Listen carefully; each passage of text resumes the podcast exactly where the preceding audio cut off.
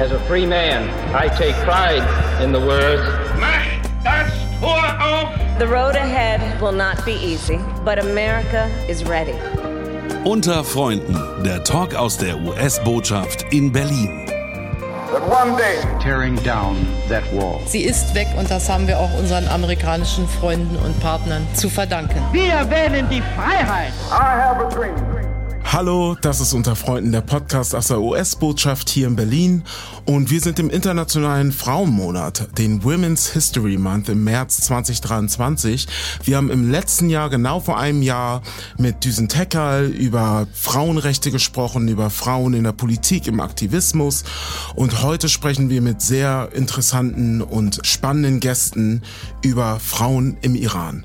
Die Protestbewegung im Iran hat vor einigen Monaten eine sehr große Dimension angenommen. Damit wollen wir nicht sagen, dass die Proteste nicht schon seit vielen, vielen Jahren bestehen, aber die Proteste, kann man sagen, bestehen im Grunde genommen aus vier Gruppen. Es sind in erster Hinsicht Frauen, es ist die Jugend, es sind Studierende und es sind marginalisierte Gruppen. Es sind Proteste enormen Ausmaßes. Seit dem 19. September gehen die Menschen im Iran auf die Straße und erheben unter Einsatz ihres Lebens ihre Stimmen gegen ein unterdrückerisches Regime. Sie rufen nieder mit der Diktatur und rufen Jin Jian Azadi. Habe ich das richtig ausgesprochen? Ja, sehr gut. Okay. Was so viel heißt wie Frauen, Leben, Freiheit. Die feministischen Parolen, das Ganze steht für ein Auflehnen der Bevölkerung gegen die Regierung. Wir sprechen heute mit Neda Soltani von der Humboldt-Universität. Hallo Neda. Hi. Und wir sprechen mit Setayish Hadizadeh. Richtig ausgesprochen? Ja, wow. Okay. Ich, ich habe persische Nachbarn gehabt, als ich aufgewachsen bin und deshalb bin ich nicht ganz so weit davon entfernt. Und wir haben hier einen Gast aus der US-Botschaft dabei, aus unserer politischen Abteilung, Carly Ross. Hi Carly. Hallo, grüß dich. Carly, wir arbeiten viel miteinander und sprechen aber heute über den Iran. Wir haben das schon seit einigen Monaten geplant. Ich glaube, ich habe dich bestimmt vor einem Jahr schon darauf angesprochen. Und ich freue mich sehr, dass wir darüber sprechen können, da es wichtig ist, über die Proteste zu sprechen sprechen. Nicht nur im letzten Jahr, sondern auch in diesem Jahr. Und ich freue mich, dass ihr dabei seid. Was ist passiert? Masa Amini, eine junge Frau aus dem Iran, ist festgenommen worden in Teheran, weil sie nach den Vorstellungen der Sittenpolizei die islamischen Kleidervorschriften missachtete. Kurze Zeit später wurde sie in Polizeigewahrsam unmächtig und verstarb drei Tage darauf im Krankenhaus. Bevor wir zu den eigentlichen Protesten kommen, würde ich gerne euch fragen, was ihr in eurem normalen Leben, in eurem Arbeitsalltag oder Studentenalltag so macht und was euch dazu geführt hat, in den Aktivismus zu gehen, euch für Frauen im Iran und grundsätzlich für Frauen einzusetzen. Neda, darf ich bei dir anfangen? Sehr gerne. Vielen Dank für die Einladung. Das hat mich sehr gefreut. Also ich komme aus dem Iran, bin im Iran gewachsen und auch studiert. Und ich musste 2009 aus politischen Gründen das Land verlassen und nach Deutschland fliehen. Das heißt, ich lebe in Deutschland seit mehr als 13 Jahren jetzt als politische Flüchtling. Und im Iran war ich Juniorprofessorin für englischsprachige Literatur. So, ich komme vom Hintergrund Wissenschaft und Hochschuleinrichtungen, Higher Education. Und deswegen war das für mich auch erstens ein Wunsch, was nicht so einfach in Erfüllung gegangen ist, muss ich sagen. Ich musste sehr hart daran arbeiten, aber natürlich habe ich die Privileg, weiterhin in akademischen Bereich, aber in Wissenschaftsmanagement an der Humboldt-Universität zu Berlin arbeiten zu dürfen. Und ich helfe jetzt oder koordiniere den Bereich die mir vor zehn Jahren geholfen hat. Das heißt den Bereich für gefährdete und geflüchtete Forschende. Und wir helfen Forschende aus aller Welt, die aus soziopolitischer Gründe entweder fliehen müssen oder ihre Kapazität und ihre Forschung nicht mehr in ihrem Heimatland durchführen können. Wir bieten sie ein Safe Haven äh, mit einem Art Fellowship, ein Forschungsstipendium, mhm. damit sie zu uns kommen können und ihre Forschung in eine sichere Umgebung durchführen können, in der Hoffnung, dass sie bald wieder zurück nach Hause und nach im Heimat zurückkehren dürfen. Das ist sehr spannend, was du erzählst. Vor allem, dass du selbst damit in Berührung gekommen bist und heute quasi in dieser Institution arbeitest. Genau. Ich sage immer, dass ich die Arbeit, dass ich mache, ich mache es natürlich mit großer Ehre, aber das ist so, dass ich das aus wirklich persönlicher Überzeugung diese Arbeit machen und nicht nur irgendeine Stelle. Ich schätze mich sehr glücklich dafür, dass ich in so eine kleine Arbeitsfeld diese Position und diese Stelle haben darf, wo ich die Menschen helfe und unterstütze, die ich genau weiß, was und wie sie momentan sich fühlen und erleben. Ja. Sataish, ich würde gerne zu dir kommen. Erzähl doch bitte, was du so machst. Ich glaube, du bist die Jüngste hier in der Runde. Kann man das so sagen? Zumindest siehst du am jüngsten von uns allen aus. Aber erzähl uns doch mal, was du machst. Erstmal vielen Dank für die Einladung. Ich bin 28 Jahre alt und ich wohne seit sechs Jahren in Deutschland. Ich bin als Student hierher gekommen. Letztes Mal war ich vor einem Jahr im Iran das heißt, dass ich immer wieder zurückgegangen bin. Natürlich, also das war für mich irgendwie nicht leicht, da weiter zu studieren. Ich hatte aber diese Privileg, nach Deutschland zu kommen, weil ich von einer Familie komme, die mich unterstützen konnten. Es gibt aber sehr viele Menschen, die kommen wollen aus politischen Gründen, die einfach nicht schaffen. Aber auch kann ich davon so stolz sagen, dass ich halt hier bin. Aber ich habe vor ein paar Monaten, Anfang dieser Revolution, ich habe mich entschieden, hier aktiv diese Revolution zu unterstützen und mich zeigen. Also ich habe mich entschieden, dass ich nicht mehr in den Iran zurückgehe. Das ist wahrscheinlich nicht so ein großes Kosten im Vergleich wie Menschen, die ihre Familie, ihre Angehörige verlieren. Aber das war auch so eine Frage erstmal. Also ich musste mich so hinsetzen fragen, okay, es kann Momente geben, dass ich, keine Ahnung, vielleicht Familie im Iran verliere. Also mhm. vielleicht, es passiert bei jeder Mensch, dass die Eltern verlieren. Mhm. Und ich kann nicht mehr zurück. Aber das war für mich einfach so klar, dass es einfach nicht in Frage kommt. Ich war vom Anfang dieser Revolution sehr aktiv. Ich studiere Energie- und Prozesstechnik und ich arbeite an der Uni als Tutorin. Aber ich glaube, dass ich dieses Semester komplett Pause gemacht habe, weil die Uni und das Studium irgendwie keine Priorität hatte. Mhm. Und ich war bei einer Gruppe Feminister. Wir waren 80 Tage vor der Parteizentrale von Grünen. Wir hatten einen Protestcamp, weil es uns sehr wichtig war, dass Deutschland ein klares Zeichen für dieses Verbrechen zeigt, was am Ende auch nicht zur Erfüllung gegangen ist. Es ist sehr interessant, was du erzählst, Sataisch. Wir haben noch eine Person hier, Kali, wie ich zu Beginn gesagt habe. Kali, erzähl doch bitte uns auch noch mal, was du machst ähm, als Diplomatin im State Department. Ja, gerne. Danke, Jesse, auch für die Einladung. Es freut mich sehr, hier heute zu sein mit diesen beeindruckenden und echt inspirierenden Aktivisten zusammen zu sein und darüber sprechen, über ein wichtiges Thema. Als amerikanischen Diplomaten versuche ich immer die Verbindungen zwischen die iranischen und amerikanischen Leuten zu stärken. Also dies ist eine Hauptsäule der Diplomatie meiner Meinung nach, dass trotz der schlechten Beziehungen zwischen Regierungen, dass wir als Menschen im Gespräch bleiben. Ja. Ich habe iranische und auch deutsche Wurzeln, aber bin ich jetzt noch nicht im Iran gewesen, nie im Leben. Deswegen bin ich fest davon überzeugt, dass es wichtiger ist, vielmals wichtiger ist, eure Stimmen zu hören und äh, auch eure Meinung nach dieser Situation in Iran und auch die Stimme der Frauen im Iran. Danke, Kali. Ich bin auch sehr froh, dass du hier bist und als Diplomatin einfach nochmal eine weitere Perspektive aufmachst. Ich wollte eigentlich einen historischen Rückblick machen, aber ich habe das innere Bedürfnis, dass wir eigentlich direkt über die Proteste sprechen sollten. Neda, du hast über deine Arbeit gesprochen, über deine Aktivitäten an der Humboldt-Universität. Zetaisch, du hast über deinen Aktivismus gesprochen. Was mich gerade sehr bewegt und beeindruckt hat, ist, dass du sagst, du, du bist seit sechs Jahren in Deutschland und bist eigentlich jedes Jahr zurückgekehrt in den Iran, bis vor einem Jahr. Ich kann mir vorstellen, was das emotional mit einem macht. Und jetzt hast du dich dazu entschlossen, erstmal nicht zurückzugehen, was aber nicht heißt, dass dein Aktivismus zurückgeht oder weniger ist. Wie ist euer Eindruck? Ich hatte zu Beginn gesagt, im September ist eine neue Welle des Protestes losgegangen. Was zumindest in den deutschen Medien sehr, sehr schnell, sehr deutlich war, war, dass es junge Menschen sind, die auf die Straße gehen und protestieren, aber vor allem, dass es Frauen sind. Wir sind, wie gesagt, im internationalen Frauenmonat, im Women's History Month.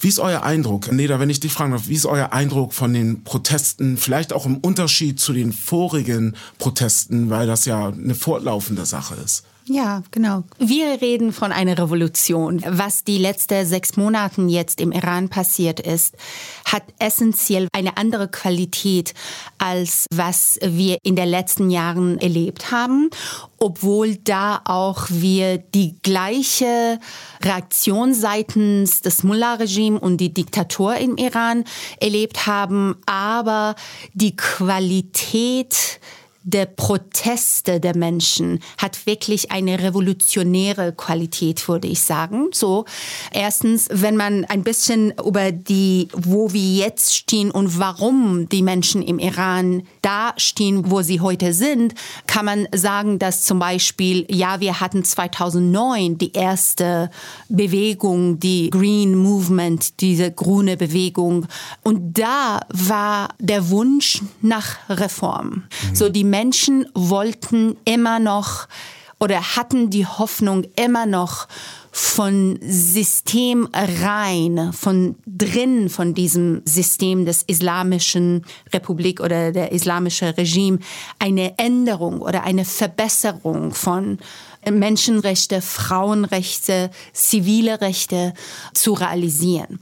Und das wurde natürlich nochmals 2015 nach dem JCPOA, das Atomabkommen, nochmal verstärkt und verschärft, weil die Menschen dachten, jetzt können wir wieder äh, Teil der globalen Gemeinschaft werden und nicht immer dieses Land sein, wo wir diesen Wunsch haben, Teil der globalen Gesellschaft haben, aber wegen unserer Machthabe und das Machtsystem und das politische System im Iran das nicht möglich wäre. Jetzt wird das passieren. Aber wir haben es gesehen, davon ist nichts realisiert worden. Und jedes Mal, wenn die Menschen versucht haben, im Iran Reformen zu realisieren und sich für Reformen einzusetzen, das Regime hat nur härter dagegen mit repressive Maßnahmen sich eingesetzt und jede Art von Protestbewegung niedergeschlagen.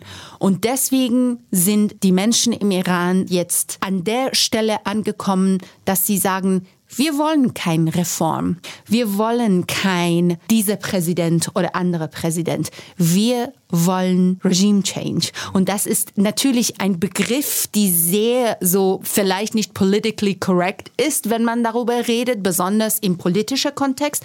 Aber die Wahrheit ist, dass wenn die Menschen auf der Straße rufen, Tod dem Diktator oder wir wollen dieses Regime nicht, dann was bedeutet das? Das bedeutet, ich weiß es nicht, wie äh, kann man das anders verstehen, als der Wunsch dieser Menschen, die seit fast 100 Jahren für Freiheit kämpfen und sagen, wir sind hier, wir geben nicht mehr auf, wir wollen keine Reform, wir wollen Demokratie. Und Demokratie und diese ideologische System im Iran, diese theokratische Diktatur kann nicht Demokratie ja. anbieten und die Menschen beibringen. Ja.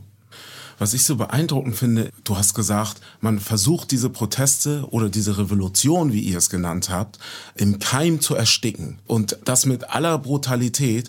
Aber die Flamme kommt immer wieder auf. Die Menschen sind nicht ermüdet, sondern sie gehen auf die Straße, sie protestieren. Zetaj, wie ist dein Eindruck als Person, die wirklich aktuelle Ereignisse gesehen hat und wahrscheinlich auch noch in Kontakt ist mit vielen Menschen? Wie ist dein Eindruck von den Protesten? Also wir haben bis jetzt gesehen, dass in den letzten drei, vier Monaten wurden 500 Menschen ermordet und darunter 70 Kinder. Und ich finde es dann sinnvoll, wenn die Menschen jetzt die Proteste nicht so massiv wie am Anfang durchführen und eine andere Art finden, weil wenn man auch über diese Revolution auch nachdenkt, Die Hauptparole heißt Frau, Leben, Freiheit. Also es geht wirklich um Leben, um Freiheit. Also die wollen sich nicht für nichts töten lassen. Also es geht Hauptsache um Freiheit und Demokratie mhm. und Menschenrechte und Leben. Mhm. Daher sehe ich gerade, dass die versuchen, neue Arten zu finden, diese Revolution zu unterstützen. Man sieht unterschiedliche Widerstände. Also ich kann auch Beispiele sagen. Wir haben vorher im 2022 Elnas Rekabi gesehen, die ist eine Kletterin, die in Asienmeisterschaft ohne Kopftuch da gespielt hat.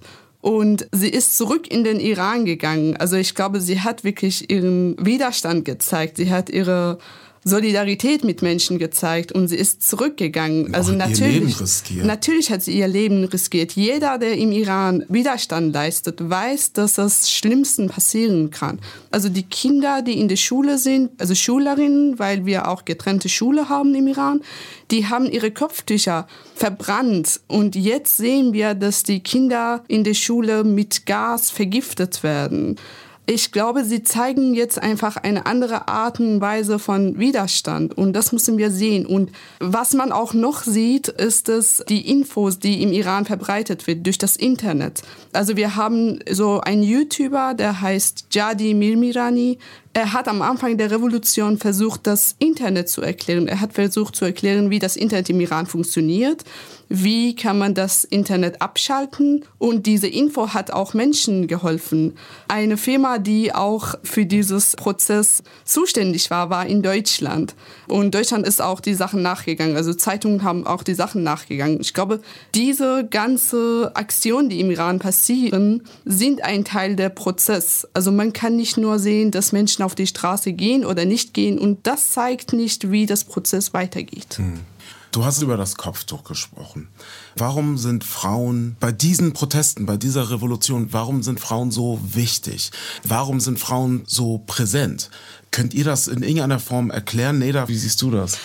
Wir haben eine hochgebildete Teil dieser Gesellschaft, die Hälfte dieser Gesellschaft, die weiblich sind. Hm. Sie sind hochgebildet, sie sind sehr gut vernetzt. Wir reden immer über the evils of Social Media, aber die sozialen Medien haben wirklich Frauen im Iran oder die jüngere Generation im Iran haben unheimlich viel von sozialen Medien gelernt und profitiert. In dem Sinne, dass wenn du in einem Land lebst, wo du keine Austausch mit dem Welt hast, dann in meiner Generation war es nur durch Bücher und Hollywood-Films. Aber jetzt kommen junge Menschen im Iran, so die Schülerinnen, die Setayesh erwähnte, oder meine damalige Studentinnen und Studenten an der Universität. Sie sehen wie eine gleichaltrige Person woanders in der Welt lebt. Mhm. Und dieses Bildungssystem, Iraner sind wirklich sehr scharf drauf. Für die Eltern im Iran ist nichts wichtiger als Kinder haben, die hochgebildet sind. So, das ist ein Teil davon. Die andere Teil davon ist, wie gesagt, wenn du die Hälfte der Bevölkerung systematisch von Anfang an unterdrückst, diskriminierst auf Basis des Genders, dann wird irgendwann das Aufkochen. Und das ist nicht zum ersten Mal, dass jetzt in 2009 hatten wir auch eine Frauenbewegung. Frauen waren the Frontrunners von dieser Proteste, auch in 2009. Aber diese Qualität von einer Frauenrevolution haben wir. Und wir sagen immer, dass diese Hijab, diese Zwangsverschleierung ist die Berlin Wall, ist der Berliner Mauer vom Islamischen Republik. Mhm. Wenn das fällt, das ist das Ende des Islamischen Republik. Und deswegen ist das Thema von Hijab und wenn die 12, 13, 14-jährige Iranian Teenagers ihre Kopftuch auf dem Schulhof brennen, das ist das Moment, dass diese Berliner Mauer runterfällt. Und natürlich kann das Regime im Iran das nicht leisten. Ja. Und deswegen passiert, was gerade passiert. Sie vergiften Schulkinder systematisch in verschiedene Städte im Iran. brutale und tierische kann man nicht sich vorstellen. Danke, Neda. Ich finde die Metapher, die du geschaffen hast, die Berliner Mauer quasi mit dem Menschen als Zeichen des Protests gleichzusetzen, dass der Hijab oder das Kopftuch abgenommen wird, das wäre ja quasi die Zäsur, so hast du es ja gerade beschrieben, mhm. wenn das in der Mehrheitsgesellschaft passieren würde. Ich frage mich, wie sieht die Gesellschaft im Iran das Ganze? Wir sprechen über Frauen hauptsächlich heute, aber was ich beeindruckend finde, sind auch die Bilder. Es ist ja medial sehr, sehr präsent in Deutschland und Europa. Ich glaube, weltweit die Proteste, die Revolution im Iran. Ich finde es auch beeindruckend, wie auch Männer Frauen applaudieren und sie unterstützen. Was ich nochmal fragen würde, den Unterschied von 2009 zu den Protesten der Revolution jetzt. Hat das mit den digitalen Medien, wie du gerade beschreibst, zu tun? Ich kann mir noch nicht ganz erklären, warum die Qualität, wie du gesagt hast, Neda, warum die Qualität plötzlich plötzlich so, so heftig ist, warum der Protest so groß ist. Taish, wie siehst du das? Äh, ich will nur, bevor ich Setayish das ja. Mic gebe, sagen, das ist nicht mein Metaphor. Ich okay. habe der Copyright dafür nicht.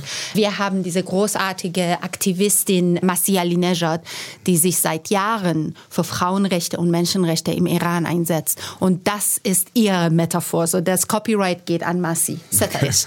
Okay. okay. Also ich glaube, dass was auch früher passiert ist, diese Bewegungen, die in den letzten Jahren passiert sind, haben so geholfen, dass diese Revolution jetzt stattfindet. Mhm. Ich glaube, die sind alle zusammen. Also man kann sie gar nicht trennen. Ah, okay. Es ist ja meine Meinung. Und ich glaube, wenn die davor nicht passieren hätten, hätten wir jetzt nicht diese Revolution. Weil wir die Erfahrung, also ich hatte die Erfahrung von meinen Eltern und auch die letzteren Generationen, in die in den letzten Jahren so gekämpft haben. Mhm. Und ich glaube, das ist, was so wichtig ist. Und über soziale Medien kann man auch natürlich reden. Also ich glaube, dass sozialen Medien sind etwas sehr Wichtiges für diese Revolution, weil wir genau diese Verbindung mit außen hatten, aber auch im Innen hatten wir auch die Verbindung. Also früher wussten die unterschiedlichen Ethnien im Iran voneinander nicht so richtig. Ja. Es gab immer diese Hassverbreitung durch das Regime gegen unterschiedlichen Ethnien, gegen unterschiedlichen Menschen mit unterschiedlichen Religionen. Mhm. Und durch das sozialen Medien konnten diese Menschen miteinander reden, von den gegenseitigen Schmerzen wissen. Und das hat auch geholfen, dass sie miteinander mehr solidarisch sind. Mhm. Ich glaube, das war auch ein Aspekt, das auch sehr wichtig ist. Den Aspekt finde ich total interessant, Teil, den du aufgebracht hast. Also diese gesellschaftliche Veränderung, dass Gruppen zusammenkommen, die vielleicht vor Social Media gar nicht zusammen hätten kommen können, weil da regionale Unterschiede sind. Es ist ja ähnlich wie in Deutschland, dass man in Bayern oder in Hamburg über unterschiedliche Themen vielleicht spricht. Ähm, darf ich noch hier ja. etwas dazu einfügen? Ich finde, was Setayesh sagt, genau genau auf dem Punkt. Mhm. Aber ich möchte nochmals zurückgehen und darauf aufmerksam machen, dass das ist natürlich eine chronologische Entwicklung, dass mhm. wir wo sind, wo wir oder die Menschen im Iran sind, mhm. aber auch, dass jeder Versuch für Reformen wurde im Iran niedergeschlagen und dieses Regime aus ideologischen Gründen nie kompromissbereit war und ist. Und die Menschen haben 2009 danach, danach, danach jedes Mal versucht, ein bisschen Verbesserung ihrer Umstände durch Reformen. Immer wieder sind wir zur Wahl in Präsidentschaftswahlen und Parlamentswahlen teilgenommen, weil die Menschen dachten, vielleicht dieser Präsident wird uns helfen der ist Reformist, der lächelt. er sieht nicht so böse aus, er sieht nicht blöd aus. Lass uns nochmals versuchen.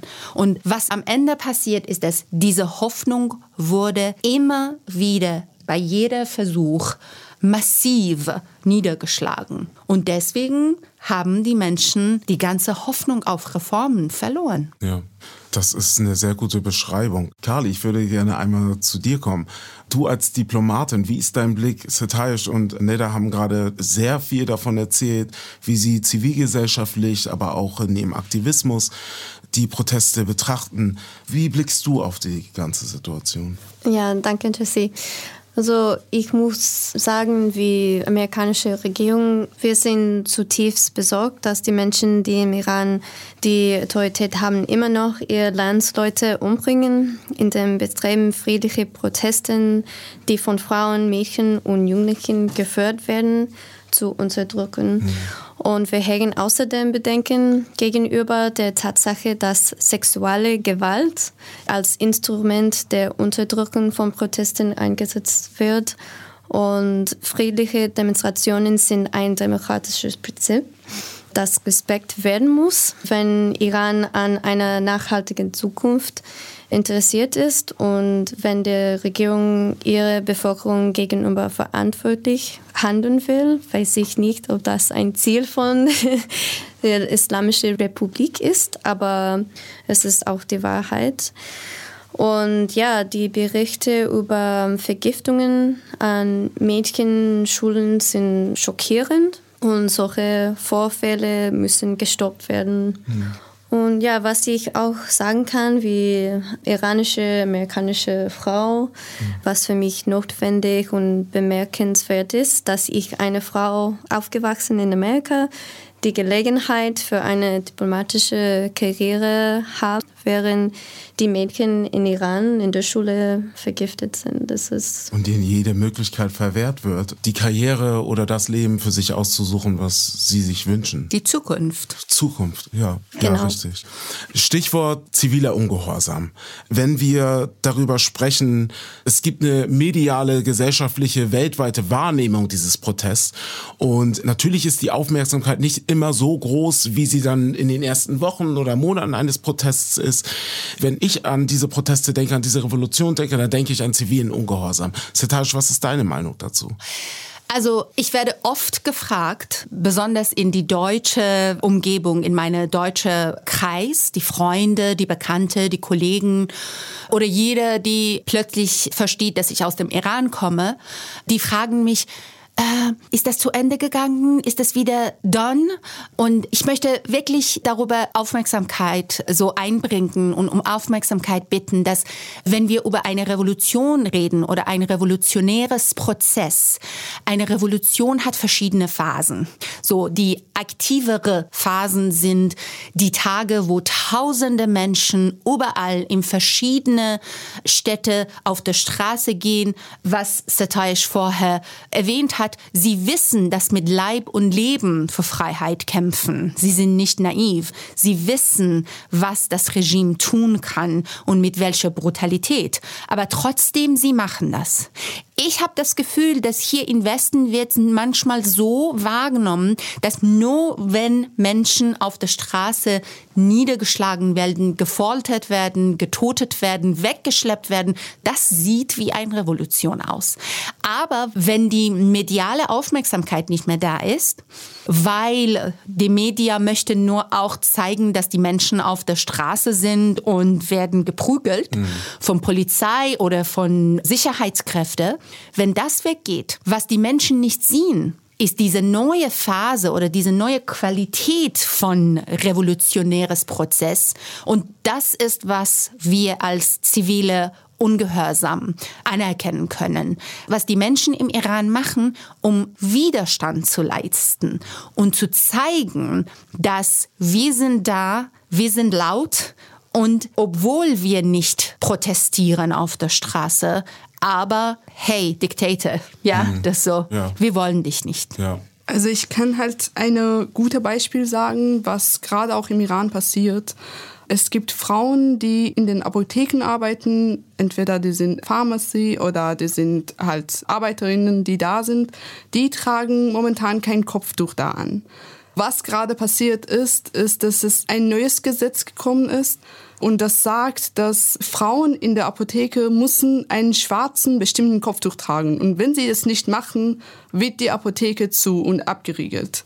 Das heißt, das Regime auch gerade weiß, dass diese Menschen so entschlossen sind, dass sie mit den persönlichen Gefahren wahrscheinlich so weitermachen können und leben können und dass das für sie kein Problem ist. Aber jetzt macht das Regime so, dass diese Menschen jetzt sich entscheiden müssen, ob diese Apotheke zugehen soll ob die Menschen keine Medikamente mehr bekommen oder sie machen mit dem Protest und Widerstand weiter. Ich meine, das Regime versteht auch, wie entschlossen die Menschen sind und macht alles so härter und die Menschen kämpfen wirklich gegen dieses Regime. Ja, ja. Ziviler Ungehorsam, genauso wie Neda es gesagt hat. Wir sind eigentlich auch schon am Ende angekommen. Ich habe noch so viele Punkte, die ich ansprechen möchte, aber wir wollen den Hörern natürlich auch eine Möglichkeit geben, dass man in so einen Podcast dann reinhört, wollen das Gespräch aber fortsetzen. Ich glaube, das ist wie bei einigen Themen, wir befinden uns ja weltweit in einer Situation, wo es sehr viel Anspannung gibt. Dazu gehört auch der Iran, den wir nicht aufgeben. Wir geben die Menschen im Iran nicht auf. Was ist euer Ausblick? Wir sprechen über die Proteste, die sind in der Dimension so groß, wie sie, glaube ich, nie waren, zumindest nehme ich das gesellschaftlich und medial so wahr. Was ist euer Ausblick? Wie kann man helfen? Wo kann es hingehen? Was ist euer persönlicher Eindruck? Ich habe es einmal auch für eine Zeitschrift hier in Deutschland geschrieben und ich bin fest davon überzeugt. Ich sage immer wieder, die Kinder werden diese Revolution fressen, die deren Eltern gefressen hat. Wir wissen nicht, wann dieser revolutionäre Prozess, diese Revolution erfolgreich die Mullahs und das Regime, das islamische Regime stürzt. So wir wissen nicht, wie lange es dauert, bis das Regime von diese Kinder der Revolution gestürzt wird. Aber das wird passieren. Und die Frage ist, an welcher Seite dieser Geschichte wollen wir stehen? Ehrlich gesagt, manchmal bin ich mir nicht sicher, wo die westliche Welt, die für eine wertebegleitete Foreign Policy steht, für Freedom, für Freiheit, für Menschenrechte steht, wo sie stehen. Ob es das hier in Deutschland ist, ob das auf der Europäischen Union Ebene ist. Wichtig ist, dass wenn diese Kinder das Regime im Iran abgestürzt haben, dass die politische Systeme, die für Freiheit stehen, können weiterhin sagen, dass sie auf der richtigen Seite der Geschichte gestanden sind, als die Menschen im Iran protestiert haben und mit Leib und Leben für Freiheit gekämpft haben. Danke, Neda. Carly, ich würde gerne noch mal zu dir kommen aus US-amerikanischer Perspektive als Diplomatin. Du hast uns ja gerade sehr deutlich gemacht, wie die US-Regierung dazu steht. Neda hat gerade gesagt, die Geschichte wird zeigen, wer an der richtigen Stelle gestanden hat. Wie ist dein Stance? Wie ist deine Meinung dazu? Ja, das ist ein wichtiger Punkt, das Nede gemacht habe. Und glaube ich, dass die westliche Regierung müssen die iranischen Leute unterstützen. Und das machen wir auch mit unseren Partnern, zum Beispiel die deutsche Regierung und andere Regierungen setzen wir sowohl Uni- und multilaterale als auch UN-Maßnahmen ein, um die Verantwortlichen in Iran für das Anwenden von Gewalt gegenüber ihrer Bevölkerung, besonders Gewalt an Frauen und Mädchen, zur Rechenschaft zu ziehen. Aber es gibt viel mehr zu tun und das stimmt. Ja. Setai, ich komme noch mal zu dir, um dann zum Ende des Podcasts zu kommen. Wie ist dein Blick darauf? Wo geht es hin? Du als junge Frau, die den Iran vor kurzem noch besucht hat. Also als ich ein Kind war, hatten die Familie von mir und die Menschen, die in meiner Umgebung waren, weniger Hoffnung, dass die Islamische Republik stürzt. Aber es war so immer bei dem neuen Jahr, bei dem Geburtstage, immer so als ein Wunsch da. Und ich meine, es ist halt als Wunsch bei dem Geburtstag vielen Menschen, wenn das neue Jahr da ist, sagt man auch als einen Wunsch. Und ich glaube, es wird vielleicht nicht in ein paar Monaten passieren, aber ich kann mir nicht vorstellen, dass dieses Regime kein Ende hat. Und ich glaube, das werde ich auf jeden Fall sehen. Dankeschön. Es gibt noch eine Get-Out-Frage und die heißt, was bedeutet die, die deutsch-amerikanische Freundschaft oder was bedeutet die, die transatlantische Freundschaft? Carly, ich fange bei dir an. Als US-Diplomatin, was bedeutet die, die deutsch-amerikanische Freundschaft? Für mich das bedeutet sehr viel, weil ich Deutsch in der Schule gelernt habe und auch bei der Uni und dann habe ich ein paar Austauschprogramme gemacht und viel Zeit hier in Deutschland verbracht. Ich habe eine Austauschschwester und für mich das war immer ein Ziel, wie Diplomaten in ein Botschaft oder Konsulat in Deutschland zu arbeiten. Und deswegen glaube ich, dass ich ein bisschen mehr die deutsche Erfahrung und Mentalität verstehen kann und dass diese Verstehen auch in meiner Arbeit mir viel hilft. Und jetzt über verschiedene Themen, ob das Iran ist oder andere Themen, habe ich meine Freundschaften, meine Erfahrungen aus 2006 durch Weltmeisterschaft hier in Deutschland auch zu erinnern. Und das ist für mich ein wichtiges Teil von der Transatlantic Verbindung, das wir haben. Dankeschön. Neda, was bedeutet die, die deutsch-amerikanische Freundschaft? Für mich bedeutet das viel Power und auch Hoffnung. Weil ich glaube, dass wenn und immer wenn Vereinigten Staaten und Deutschland gemeinsam was vorhaben und machen möchten, es gibt einen Weg, etwas zu machen. Und das ist die Neda, die seit mehr als 13 Jahren in Deutschland lebt. Aber wenn ich ein Neda vor 15 Jahren wäre, die Freundschaft zwischen Amerika und Deutschland für mich würde bedeuten, die Hoffnung, dass sie zu meine oder unsere Hilfe kommen würden. Danke, Neda. Sataish, du bist die letzte in der Runde, last but not least. Was bedeutet die, die deutsch-amerikanische Freundschaft? Es ist bei mir auch so ähnlich, wie es bei Neda ist das sehe ich auch so halt positiv in Beziehung für den Iran, würde ich so sagen, dass es Staaten gibt, die für die Werte für Freiheit und Demokratie stehen. Und das gibt mir Hoffnung für eine Zukunft mit dem demokratischen Iran. Dankeschön. Ich bedanke mich bei euch, Setayesh, bei Neda und bei Kali. Das war unter Freunden der Podcast aus der US-Botschaft hier in Berlin und wir haben zum Internationalen Frauenmonat im März über Frauen im Iran gesprochen und über die iranische Revolution. Dankeschön. Danke. Danke. Unter Freunden, der Talk aus der US-Botschaft in Berlin. It's one small step for man. I have a dream.